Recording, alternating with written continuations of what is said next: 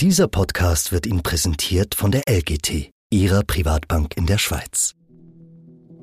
NZZ Akzent.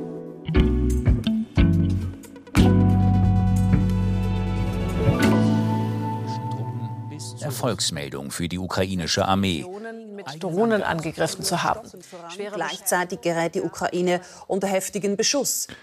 Ivo, täglich erreichen uns Nachrichten, Berichte aus der Ukraine, die von den Erfolgen der Ukrainer berichten, aber es gibt auch die Berichte über diese massiven Angriffe der Russen.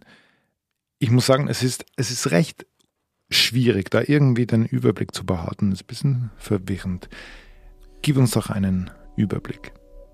Ende August kam es wieder vermehrt zu Angriffen in Russland und der Ukraine. Und Russland hat aus der Luft die Hauptstadt Kiew angegriffen, die schwersten Angriffe seit Monaten. Und die Ukrainer wiederum haben mit Drohnen ihrerseits den größten Angriff seit Kriegsbeginn verübt in Russland. Und Russland hat teilweise deshalb den Luftraum über größeren Teilen des Landes geschlossen, zumindest temporär. Wie hart ist denn das für Russland? Die Angriffe sind zunächst mal einfach peinlich, weil diese Drohnen über hunderte von Kilometern nach Russland fliegen konnten, ohne abgeschossen zu werden. Mhm. Es ist aber schon auch so, dass da wichtige Infrastruktur getroffen wurde, wichtige Kampf- und äh, Versorgungstransportflugzeuge zerstört wurden. Mhm. Für die Ukraine heißt das aber trotzdem nicht, dass es jetzt einfach wäre, an der Front einfach durchzumarschieren. Das sehen wir im Süden, wo die Offensive immer noch nach drei Monaten nur sehr langsam vorankommt. Und es gab da sehr hohe Erwartungen, die leider nicht erfüllt wurden. Mhm. Und ich habe mich gefragt, was macht das mit den Soldaten, die jetzt an der Front sind? Und deshalb ist unser Korrespondent Ivo Meinzen in die Südukraine gefahren um zu verstehen, warum die Offensive der Ukrainer stockt. Ich bin David Vogel. Ivo, ganz ehrlich, ich, äh, ich weiß nicht, wie es an der Front aussieht. Beschreib sie mir. Die Front ist zunächst mal extrem flach. Also das war für mich irgendwie das Überraschendste, wie flach es da ist. Mhm. Und wir waren in der Nähe des Dorfes äh, Velika Novosilka. Das ist äh, an einer der wichtigsten Achsen, wo die Ukrainer vorrücken wollen. Und das liegt im Gebiet Saporizhia, an der Grenze zwischen Saporizhia und Donetsk, also dem Donbass im Südosten der Ukraine. Mhm. Und wir waren dort zu dritt mit dem Fotografen Dominik Nah, mit dem ich schon mehrfach gearbeitet habe in der Ukraine, und unserem lokalen Produzenten Kostja. Und wir haben dann dort zwei verschiedene Brigaden getroffen, einerseits ein bisschen hinter der Front in einem Trainingsgelände und andererseits wirklich in einer sehr, sehr exponierten Position ganz nahe an den russischen Stellungen. Mhm. Und das war für mich also auch eine neue Erfahrung und eine ziemlich verrückte Erfahrung, da so nahe an der Front zu sein. Mhm. Wie ging es dir da? Ja, aufgeregt bin ich dann schon, weil du hast dann deine Schutzweste an und es knallt halt ständig und man sieht auch Rauch. Äh, einmal zischte auch ein Geschoss vorbei, da haben wir dann später gesehen, wo das getroffen hat, einige Kilometer hinter uns. Und da fühlt sich dann der Krieg schon nahe an. Mhm. Jetzt hast du ganz am Anfang gesagt, eben die Ukrainer schaffen es nicht, einfach so durchzumarschieren. Und, und jetzt, wo du dort bist, kann man das wirklich sagen, die Offensive kommt nur schleppend voran? Also nimmst du das so wahr dort? Die Offensive kommt definitiv nur schleppend äh, voran, auch wann kürzlich mit der Eroberung des Dorfes Robotine äh, ein sehr wichtiger Ort äh, endlich erobert wurde, aber das dauerte drei Monate. Mhm. Im Frontabschnitt von Velika Novosilka, wo wir waren, kamen sie etwa zehn Kilometer voran in drei Monaten. Und nur um das in Beziehung zu setzen, ähm, es wurden bisher so um die 500 Quadratkilometer befreit. Das ist natürlich viel aber es ist sehr wenig im Vergleich zu den 45.000 Quadratkilometer alleine im Süden, die noch russisch besetzt sind. Mhm. Und warum ist das so? Ich meine, als die Offensive losging, da hatten wir ja alle große Erwartungen. Ich glaube, die hohen Erwartungen hatten viel damit zu tun, dass man das Gefühl hat, es läuft wie letztes Jahr. Ähm, letztes Jahr haben die Ukrainer die Russen überrumpelt, sie haben sie überrascht, die Russen haben die Ukrainer unterschätzt. Und jetzt aber ist es so, dass die Russen wussten, wo dieser Schlag kommen würde. Und die Russen haben auch im Gegensatz zum Anfang des Krieges, haben sie sich vorbereitet. Mhm. Und wenn du jetzt an der Front bist, wie merkst du das, dass sich die Ukrainer an den Russen, wie soll ich sagen, die, die, die Zähne ausbeißen? Wir waren nicht in den Schützengräben, aber die Geschichten, die man hört gleich dahinter, sind natürlich äh, sehr beeindruckend. Wir waren bei der 110. Brigade der Landwehr in Saporizhia. Das ist eine Einheit, die teilweise seit Kriegsbeginn diese Front hält. Wir waren auf einem Trainingsgelände, wo einerseits ältere Soldaten, also erfahrene Soldaten, Schießübungen gemacht haben und andererseits aber auch frische Infanteristen ausgebildet wurden. Und wir kamen da an eine solche Ausbildungseinheit heran, wo ein Sapeur, also ein Sapeur, das ist ein Spezialist für Minenräumung, hat da den Infanteristen erzählt, welche Gefahren an der Front auf sie warten. Mhm. Und der hat ein extrem ungeschminktes Bild dieser Front dargelegt. Ähm, er hat erzählt, wie die Russen unter Panzerminen weitere Minen verstecken, um eine Art Falle zu legen. Er hat erzählt, wie in den Schützengräben Sprengfallen liegen und die Ukrainer da teilweise zerfetzt werden. Also das war wirklich sehr heftig, dem zuzuhören. Und man hat auch gemerkt, dass diese Infanteristen, die jetzt nicht wie die durchtrainiertesten Kämpfer aussehen, sondern relativ frisch waren in unserer Wahrnehmung, die haben dem wirklich zugehört, diesem Liuti. Liuti hat der Instruktor geheißen. Und er hat ihnen erzählt, wie sie einfach vorsichtig sein müssen, wie sie bei den Minen auch diese Sappeure ihre Arbeit machen lassen müssen. Und er hat dann aber auch viele Sachen einfach gezeigt. Er hat äh, gezeigt, wie er mit seinem Stock die Minen sucht. Er hat aber auch gezeigt, wie man mit 200 Gramm TNT eine Mine in die Luft jagen kann. Und das hat dann auch ziemlich laut geknallt. Also hat mich auch beeindruckt. Und das ist ein Problem, diese Minen? Diese Minen sind ein riesiges Problem. Äh, es gibt viele Experten, die sagen, das sind die größten Minenfelder der Welt, die Russland da gelegt hat. Mhm.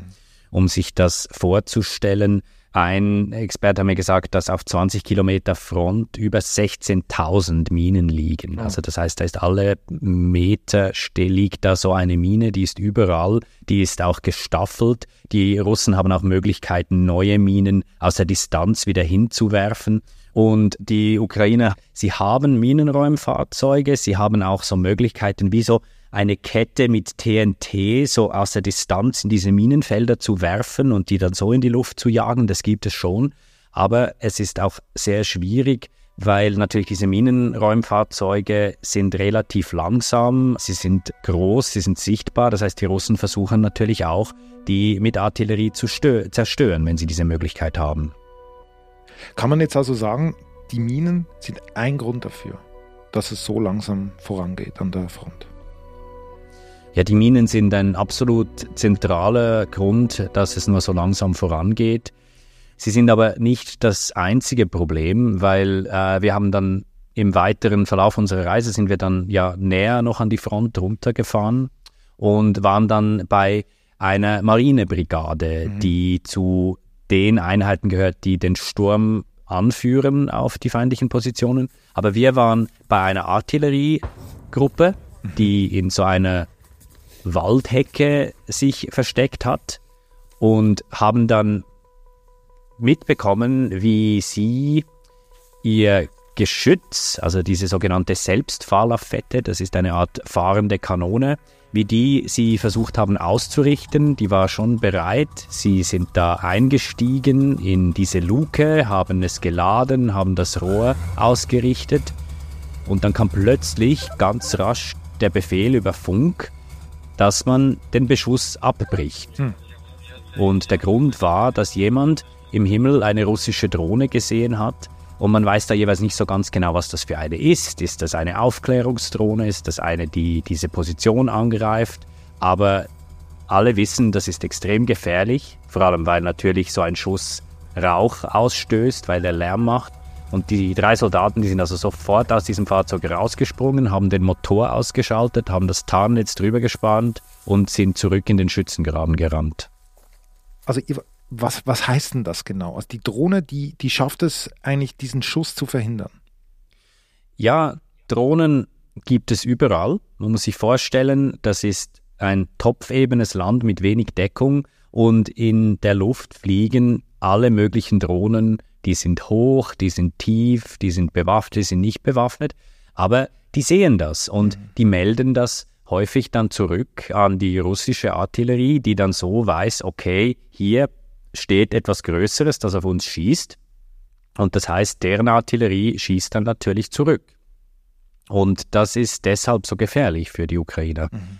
Und die Drohnen haben einen absolut zentralen Stellenwert, weil einerseits gibt es wahnsinnig viele, sie sind relativ billig, sie sind einfach ersetzbar, aber es gibt eben auch eine ganze Reichweite. Es gibt also alles von der Drohne, wie man sie sich vorstellt, die man bei uns bei Fust kaufen kann, bis zur mehrere Meter langen Drohne, die eigentlich eine Art Kleinflugzeug ist, ein unbemanntes, die wie ein Kampfjet dann fast schon agiert. Mhm. Also das ist wirklich eine radikale Veränderung des Krieges durch diese Drohnen, die alles sehen, die sehr flexibel sind, die schnell sind, die eingesetzt werden können auf ganz verschiedene Arten und Weisen. Mhm.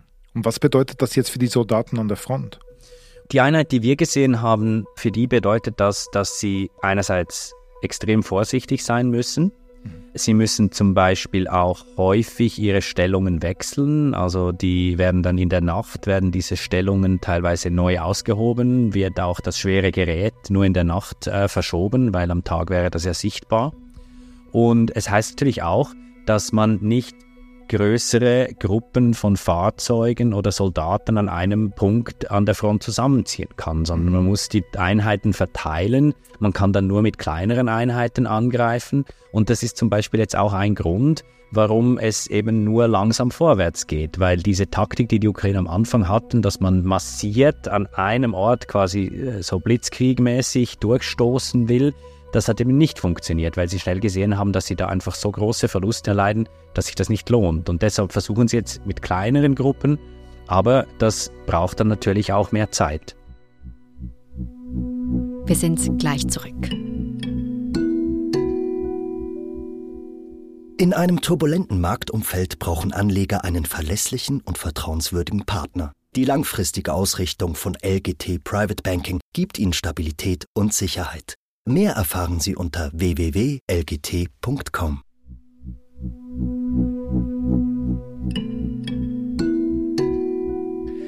Also, Ivo, wir haben die Minen, die Drohnen und das alles in einer Topografie, die den Ukrainern nicht entgegenkommt.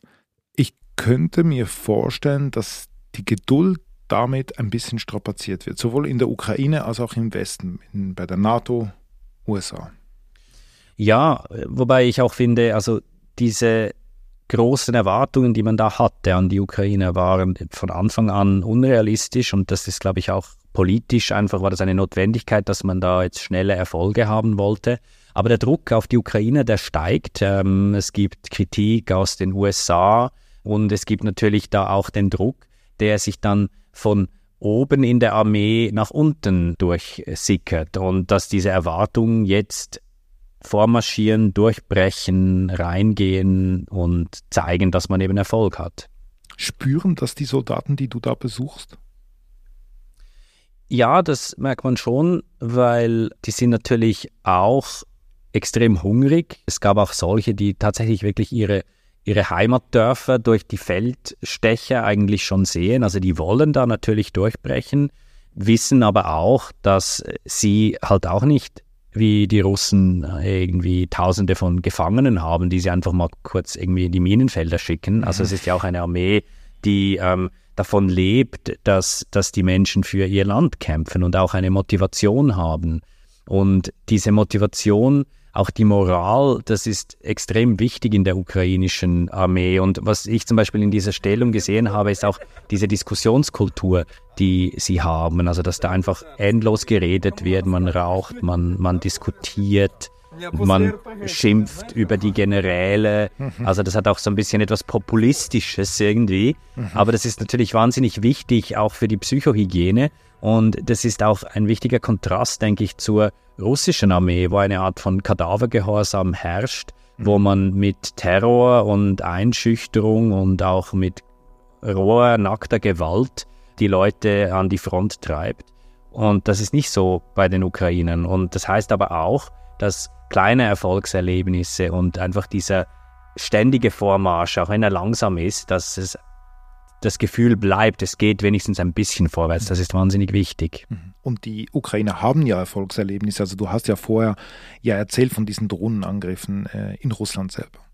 Ja, diese Angriffe sind natürlich extrem wichtig für äh, die Psychologie und es ist für die Russen auch wirklich ein Problem, weil ein Grund oder der wichtigste Grund, warum die Ukrainer da im Süden ja versuchen durchzustoßen, ist, dass dieser Streifen von etwa 100 Kilometer Breite, den die Russen kontrollieren, dass der relativ schmal ist. Und wenn es den Ukrainern da gelingt, diese Versorgungswege zu unterbrechen oder unter Feuer zu nehmen, dann ist das eine wichtige Voraussetzung dafür, dass zum Beispiel die Krim nicht mehr versorgt werden kann und dass die auch entsprechend dann vielleicht aufgegeben werden muss von den Russen.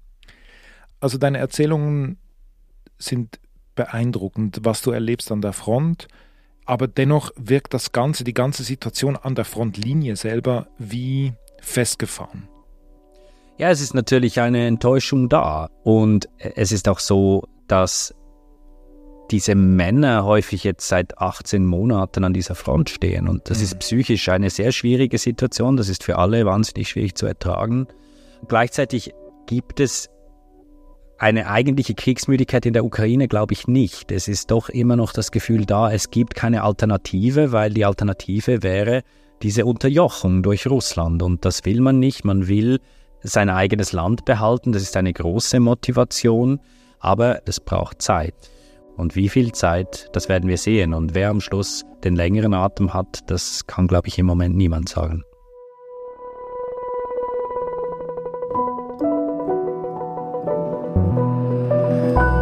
Lieber Ivo, vielen Dank und pass auf dich auf. Danke.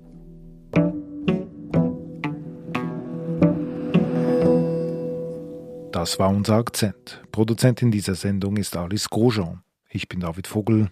Bis bald.